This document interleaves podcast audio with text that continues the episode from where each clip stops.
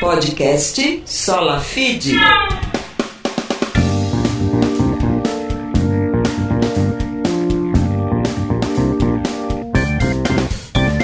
Olá a todos, eu sou o Nilmexa, este é o podcast Sola Feed, seja bem-vindo a mais um episódio.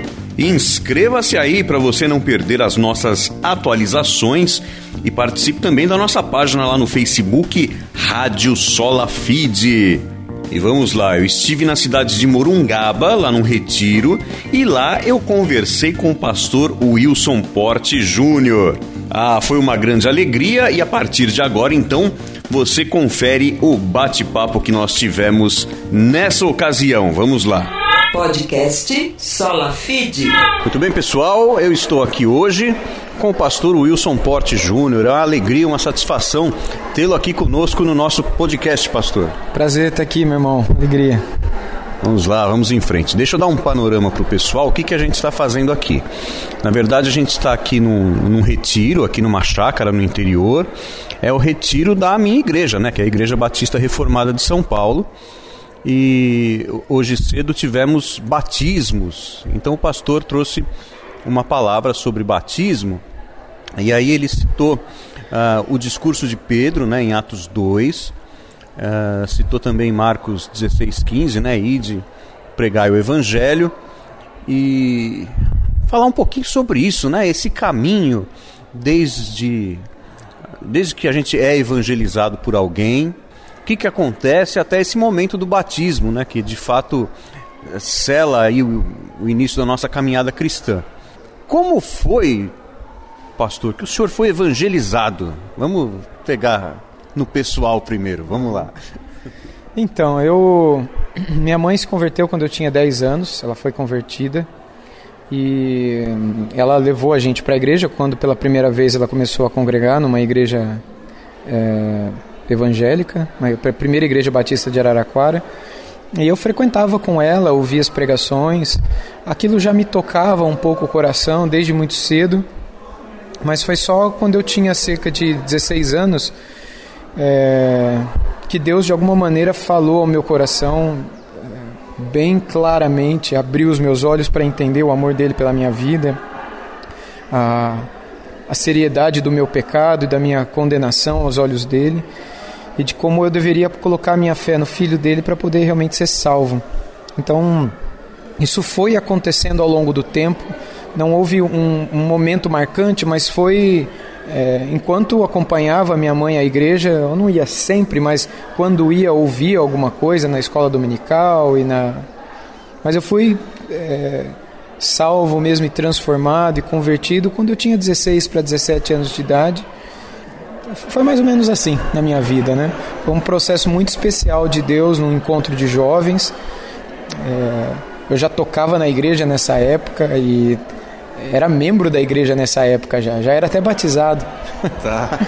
Mas foi quando Deus realmente tocou no meu coração e eu entendi aquilo que eu achava que tinha entendido antes, mas não. Então foi muito especial, é, cerca de agosto de 1996, quando Deus me deu essa graça de entender quem eu era e o que o filho dele fez por mim.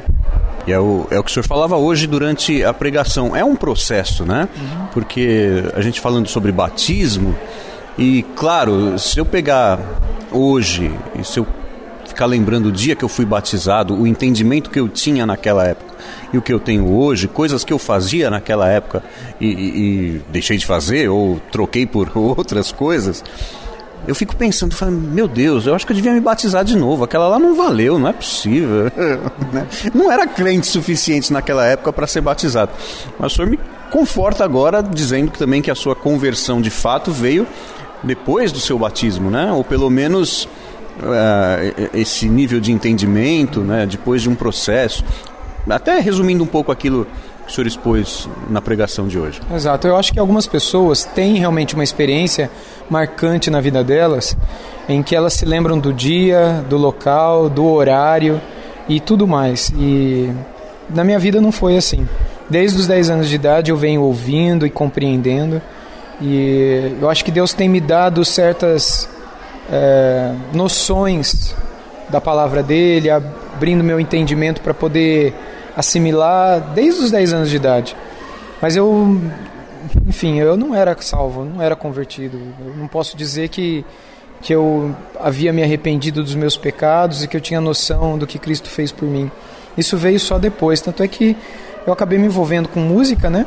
E fui tocar no mundo e fui fazer coisas que não deveria ter feito.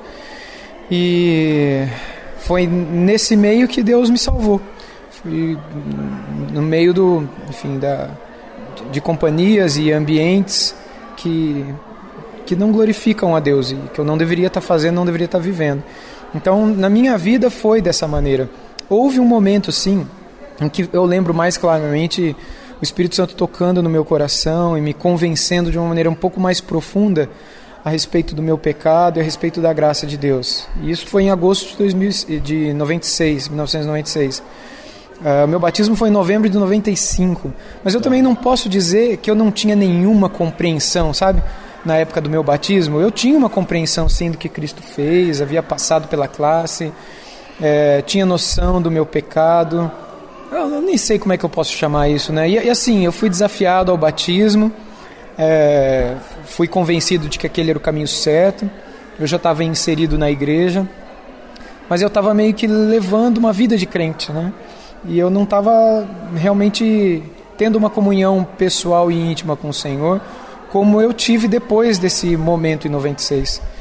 Então, mas é isso, eu acho que quanto mais a gente vive, quanto mais o tempo passa, é, mais a gente compreende a graça de Deus, mais a gente compreende o nosso próprio pecado. Quanto mais perto da luz a gente está, mais sujeira a gente vê, né? Uhum.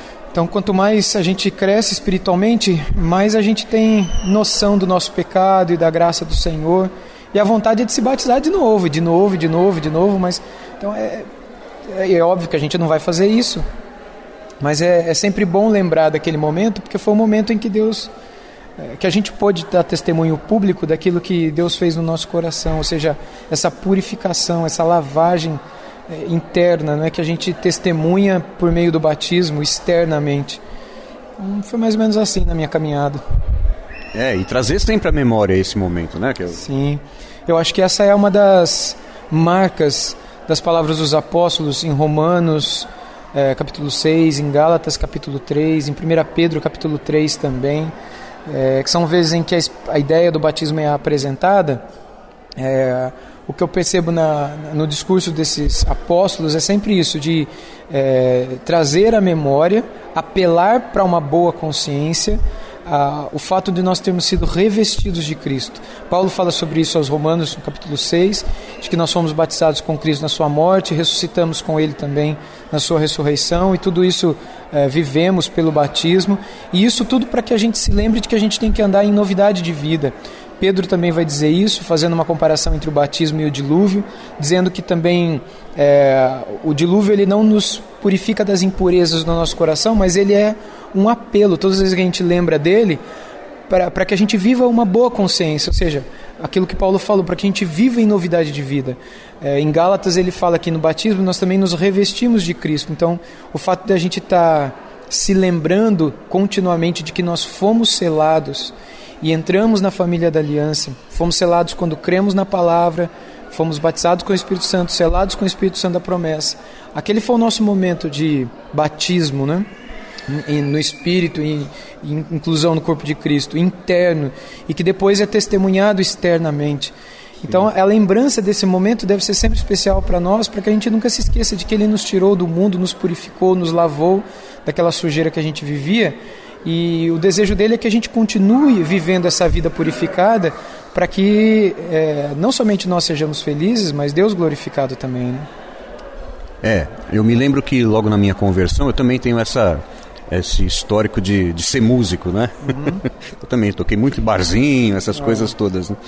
E na minha conversão, em pouco tempo eu já estava tocando no, no, louvor da igreja. Foi comigo assim também. Não é assim? Exato. Antes da minha conversão eu já estava tocando no louvor da igreja. É, é, Quando eu comecei a ir na igreja mais, é, eu não era convertido, eu já tocava piano na igreja. Você entendeu? Eu não era convertido. Eu, eu tenho essa, essa coisa comigo assim, falando, se um dia eu for pastor de uma igreja, um cara como eu não vai tocar é. logo de cara, mas de jeito coisa. nenhum. Né? Mas eu lembro, por exemplo, assim, é, algumas mudanças, mas não eram internas ainda, eram coisas externas. Por exemplo, uh, eu era um cara muito esquentado. Graças a Deus, Deus me livrou disso aí. mas, por exemplo, uh, sabe, xingar no trânsito. Uhum.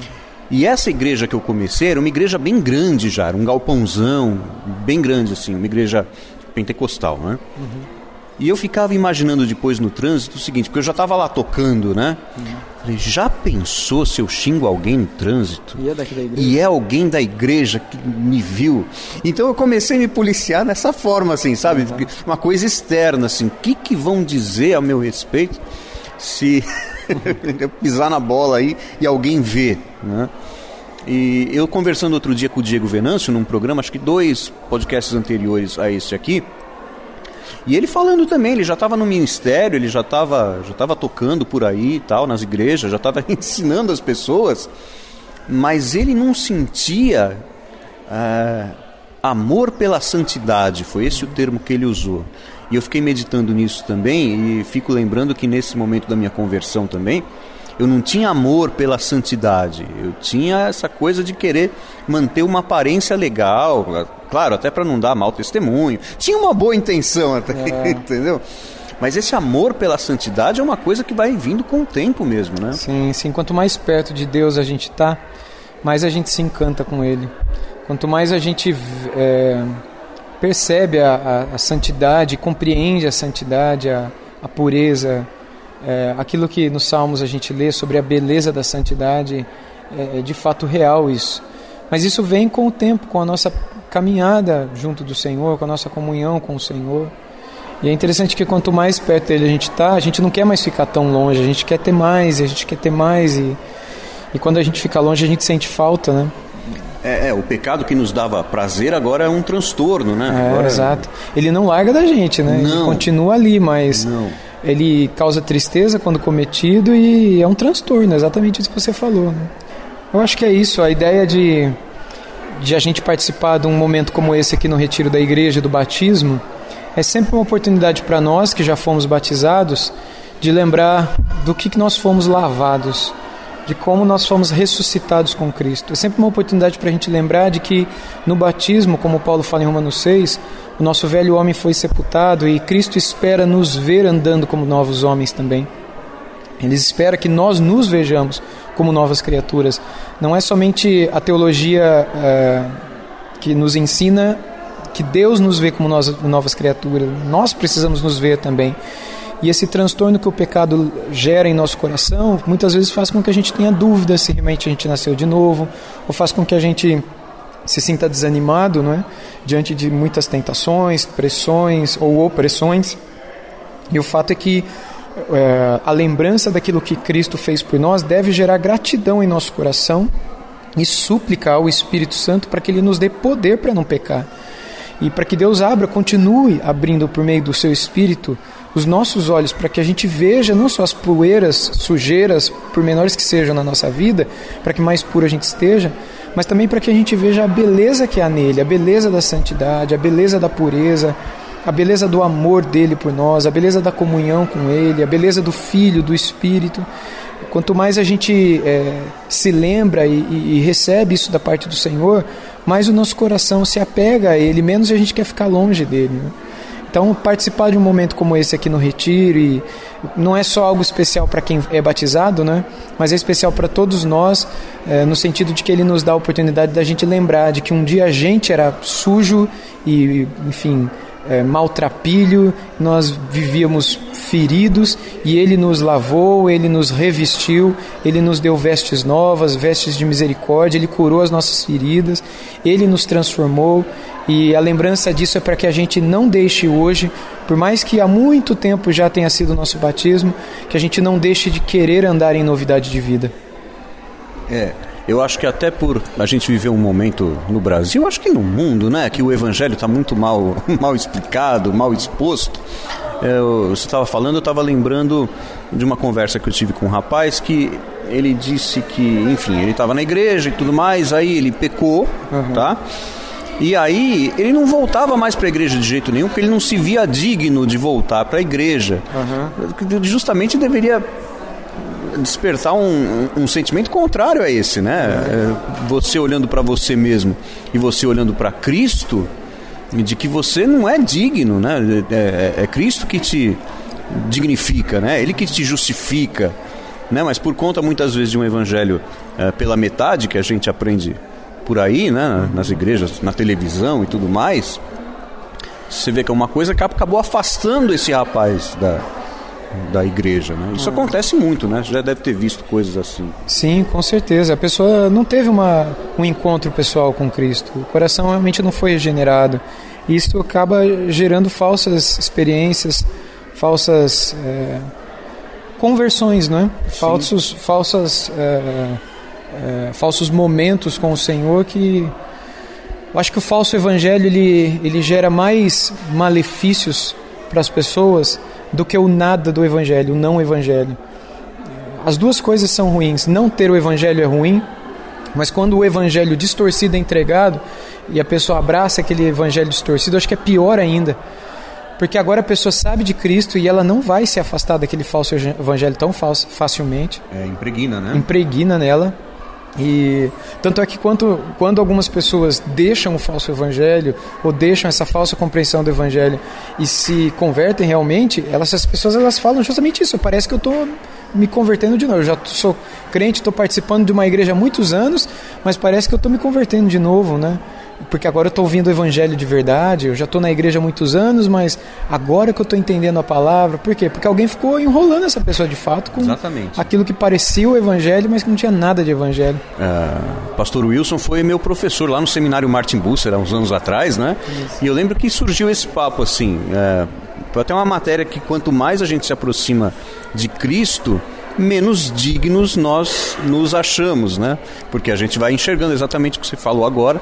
A gente vai, quando põe a luz, a gente vai enxergando a nossa, a nossa sujeira, né? E foi de repente o que não aconteceu com esse rapaz. De repente ele entrou na religião para para para ser algo a mais assim, sabe, perante as pessoas. E, e quando ele caiu, que, que ele percebeu a sujeira dele, mas ele só percebeu a sujeira dele, não percebeu a grandeza de Cristo. Né? Uhum. É, sim, exato. E nenhum de nós está livre de cair, né? Não. Nenhum de nós está livre de, de voltar a pensar nas coisas que um dia a gente deixou. E, mas o permanecer caído e prostrado e nadando na lama do qual, da qual o Senhor um dia nos tirou é que é um sinal é, complicado, né? Porque nós todos, como Pedro escreveu, somos como a porca que ele tirou da lama e lavou. Uhum. O problema é que quando a gente vê a lama, nossa patinha começa a tremer e a gente tem vontade de voltar para ela, né? É. E muitos voltam para ela. E, mas quando realmente a gente teve uma transformação e a gente foi convertido de fato e a gente conheceu a Cristo, eh, por mais que a gente tenha voltado para a lama e começado a, a nos lambuzar nela, a gente não vai mais sentir que ela é da nossa natureza a gente vai sentir nojo dela. E a gente vai pedir para ele nos purificar de novo. Agora, se eu voltar para a lama e começar a nadar de braçada na lama, dizendo, Opa. rapaz, por que, que eu saí daqui um dia? Aí é sinal que eu nunca fui lavado de verdade, né? Que eu nunca conheci a Cristo como é, Ele deseja que eu o conheça. A diferença da gente se converter, né? Exato. E da gente ser convertido por Exato. Cristo, pelo Espírito exatamente, Santo. Exatamente, é exatamente. Muito bem, pastor, olha, muito obrigado por participar aqui do nosso podcast. Amém. E a gente vai se encontrando por aí. O senhor está na igreja em. Araraquara. Tá. Igreja Batista Liberdade na cidade de Araraquara. Muito bem, acompanhe aí o pastor Wilson Porte pelas redes sociais, né? Tem bastante vídeo seu. Tem bastante vídeo seu. Ah, podemos tocar no assunto aqui rapidamente, porque setembro, né? Setembro amarelo, né? E, e, e o senhor tem publicação tem um livro que o senhor fez sobre depressão, né? Uhum, exatamente. E o que acontece, até aproveitando esse gancho aqui, parece que todo mês tem um pastor que se suicida. Uhum. Tá assim, né? É, infelizmente, é, essa é uma realidade que a gente tem constatado e sofrido. E existe uma relação muito grande entre o suicídio desses homens, de Deus e de outras pessoas também que estão dentro da igreja com a depressão. A gente já via isso fora da igreja de uma maneira massiva, maciça, e agora a gente tem visto dentro das igrejas também. E a razão é, é uma só. As pessoas elas não se tratam, elas não buscam o tratamento devido, não tomam os remédios como deveriam tomar, não procuram os profissionais que deveriam procurar e acreditam que é, aquilo que se torna uma doença mental, não é, uma enfermidade na mente delas, pode ser curado somente com oração. E isso vai piorando, se agravando, se agravando até o ponto que a pessoa surta e de fato tem momentos de alucinação, surtos psicóticos em que a pessoa tira a própria vida, onde ela periga se machucar, machucar outros ou até mesmo tirar a própria vida. E infelizmente isso tem acontecido com muitos colegas pastorais, tem acontecido com muitos irmãos em Cristo. E na grande maioria dos casos, pessoas que deveriam estar se tratando e não foram buscar tratamento justamente por causa desse preconceito que a gente vê dentro das igrejas, pelo fato de pouco se tratar a respeito desse assunto e pelo fato também de muitas pessoas é, aconselharem de forma errada uhum. é, a respeito desse assunto. Proibindo pessoas de irem a médicos, dizendo que depressão não é doença, que isso é um pecado, que é frescura, que é frescura ou dizendo que elas têm apenas que é, confessar que estão mimadas, ou confessar que elas estão longe de Deus, ou confessar que elas não são é, contentes e gratas o suficiente pelo que têm. E essas pessoas entram em parafuso, e quando já disfunção hormonal, disfunção vitamínica, problemas entre os neurotransmissores, problemas neuroquímicos cerebrais e outros problemas que estão causando essas alterações físicas, ou seja, essas depressões físicas, essa pessoa pira e a, a doença se agrava, como qualquer outra enfermidade que se agrava em nós, né?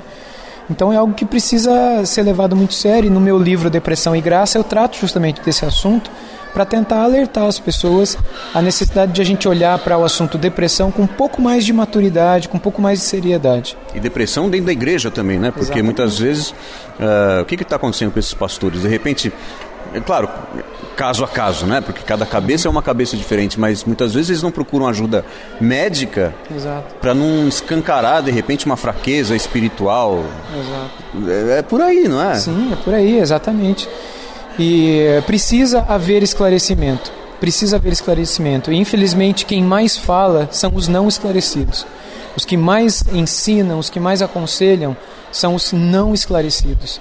É, os que mais falam são esses que você mencionou. Ah, isso é frescura, Sim. isso é coisa de gente mimada. E, e a gente precisa de mais esclarecimento em cima desse assunto, justamente para que a igreja não tenha mais preconceito quando o seu pastor tiver que se tratar, quando ele tiver que buscar um médico. Ou mesmo os irmãos da igreja. Para que eles não achem que psicólogo ou psiquiatra é coisa de gente que não. Coisa de louco. Coisa de louco, entende? Não, é. Até mesmo aquilo que a gente chama de loucura precisa ser entendido também com seriedade é, algumas enfermidades mentais que precisam de tratamento. E qualquer claro. um de nós, é, mesmo no caso da depressão, que é associada a uma enfermidade mental por conta das alterações que ela causa dentro dos neurotransmissores na, no cérebro e na mente, e os problemas comportamentais, os problemas emocionais que ela traz também, é, e que são vistos por meio desse dessas, desses sentimentos, dessas sensações, ou mesmo dentro da alteração da realidade, alteração do humor, alteração do sono, alteração do apetite, né? precisa ser visto como uma enfermidade, que precisa de um tratamento médico e que a não busca de um tratamento médico pode levar pessoas ao suicídio, pode levar pessoas à morte. Então é, é muito sério isso. E à medida que o esclarecimento for crescendo no seio da igreja, eu acredito que a gente vai ver menos gente se matando, eu acredito que a gente vai ver mais gente buscando tratamento e mais igrejas também exigindo dos seus pastores que, eh, quando eles estiverem atravessando algum momento, não só de tristeza excessiva, não é só questão de estar tá triste, é a questão de ver realmente alterações físicas, que a própria igreja incentive-o a buscar um tratamento e um, e um médico para isso. Né? É, e acaba, claro, o pastor muitas vezes fica sobrecarregado, né? Exato, exatamente. Tem tanta gente para cuidar, né? Tanto problema e muitas vezes a gente vê pastor que é sozinho na igreja, Exato. né? Pastor pode ficar doente também. Não é? Então. Muito bem. Ah, acho que valeu agora, hein? Ah, pastor Wilson, olha, muito obrigado pela sua participação ah, aqui no nosso podcast Sola Feed. E deixa aí o seu abraço aí pro pessoal, então. Ok, um abraço aí para todo mundo que escuta o podcast. Deus abençoe vocês, continue dando graça, sabedoria na caminhada de cada um. Um abraço. É isso, esse foi o podcast dessa vez com o pastor Wilson Porte Júnior. Procure-nos lá no Facebook Rádio Sola Feed, faça parte lá da nossa comunidade E você que mora aqui na Grande São Paulo, região do ABC, esteja conosco às terças-feiras na Rua Cavalheiro Ernesto Juliano 866 na Sobreloja. Estamos fazendo um estudo bíblico lá. Eu e o Diego Venâncio é um grupo de estudo da Bíblia, teologia reformada, sempre às terças-feiras, às oito da noite.